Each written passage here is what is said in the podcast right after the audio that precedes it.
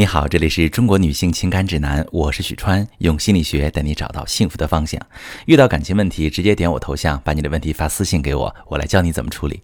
好，接下来进入今天的话题：一个工资上交，家务分担，各种节日纪念日都有礼物，还能带娃、辅导作业，这样的老公你喜欢吗？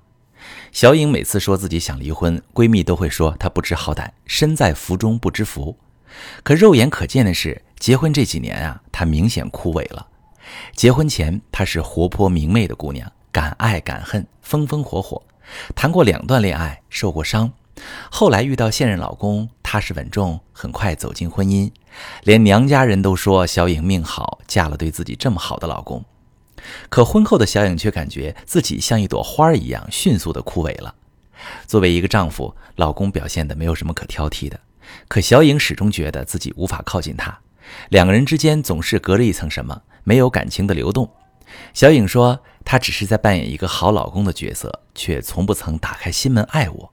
我想离婚，可所有人都说是我不应该。”在这样的矛盾里，她怀孕生子，日子一天天过下去，她却越来越痛苦，开始忍不住各种找茬吵架。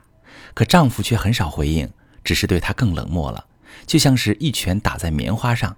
小颖的怒火更旺了，却发不出来。来咨询时，小颖一遍遍地问我：“真的是我不知足吗？可他不爱我，又为什么要娶我？”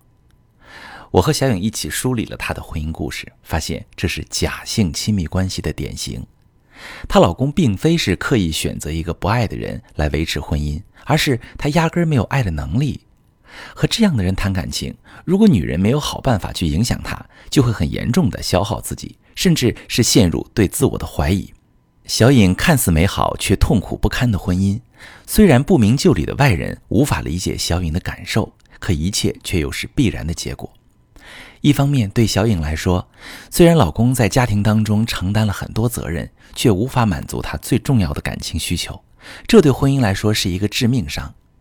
女人的核心需求是安全感和归属感，她们需要在感情里体验到对方在意自己的感受，愿意和自己分享最隐秘的情感。这会让他们感觉到自己的存在，知道我很重要，我也被珍视。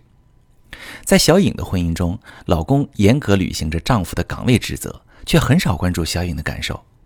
比如有一次，小颖身体不舒服，白天上班又被领导训斥了一顿，情绪特别低落，晚上就窝在沙发上掉眼泪。可老公却坐在旁边打开电视看，小颖心里难受，生气的把电视关了。本意是想让老公哄哄自己，可是老公竟然一声不吭站起来去书房了。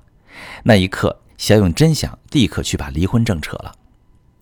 我们在感情里最大的需要就是被爱人看见，他理解我们的感受，给我们安慰，让我们感觉到自己不再是孤零零的一个人。有人因为懂得我而和我深深的链接在一起，这样的感情才会滋养我们。否则就会像是一朵失去水分的花朵，渐渐枯萎掉。从另一方面，老公的角度来说，他其实也不是有意要伤害小颖，也没想过娶一个不爱的女人，而是他压根不知道怎么去爱一个人。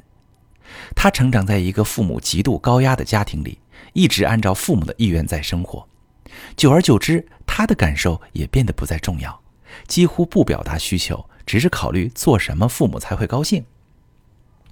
小颖说，她印象很深的一件事是公婆提起引以为傲的事。老公初中打篮球打得好，又是班长，是学校的风云人物。可是父母担心影响学习，直接给他转了学校。老公哭闹了很久，还是转学了。后来就不大爱说话，只知道学习，才考上重点大学。小颖说，公婆提起这件事是很骄傲的。她当时觉得不大对，也没多想。我们一起分析老公性格时。她又想起这件事，听她讲述时，我感受到一种要窒息的痛苦，也更深地读懂了她老公在感情当中的状态。这是一种回避焦虑的心理防御机制。在原生家庭当中，因为父母极度自恋，一直以为自己是好的、对的方式在要求他，他所有的感受、需要都不被重视，最后只好压抑自己，满足父母的需要，但内心却对世界充满了怀疑和不信任。所以成年后，他也不敢轻易的对另一个人敞开心扉，在合适的年龄进入一段合适的婚姻。可是他却无法把自己的心门打开给伴侣，也不敢去链接对方的感情，因为他害怕一旦建立感情，再次被控制伤害，所以情愿维持安全的假性亲密关系，只是去扮演好丈夫的角色，却不愿意让感情流动。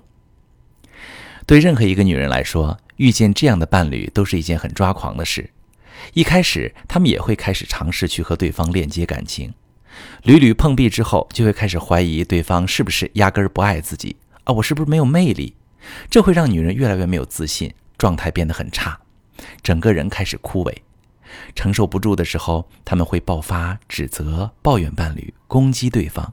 于是，男人更想逃跑，要么也反过来攻击女人，保护自己。最后，感情就会陷入争吵、冷战模式，出现严重的感情危机。如果你也碰到一个，不会爱别人的老公，或者你自己在爱别人方面有一些障碍，你可以把你的情况发私信，详细跟我说说，我来帮你解决你的感情难题、婚姻危机。我是许川，如果你正在经历感情问题、婚姻危机，可以点我的头像，把你的问题发私信告诉我，我来帮你解决。如果你的朋友有感情问题、婚姻危机，把我的节目发给他，我们一起帮助他。喜欢我的节目就订阅我、关注我。我们一起做更好的自己。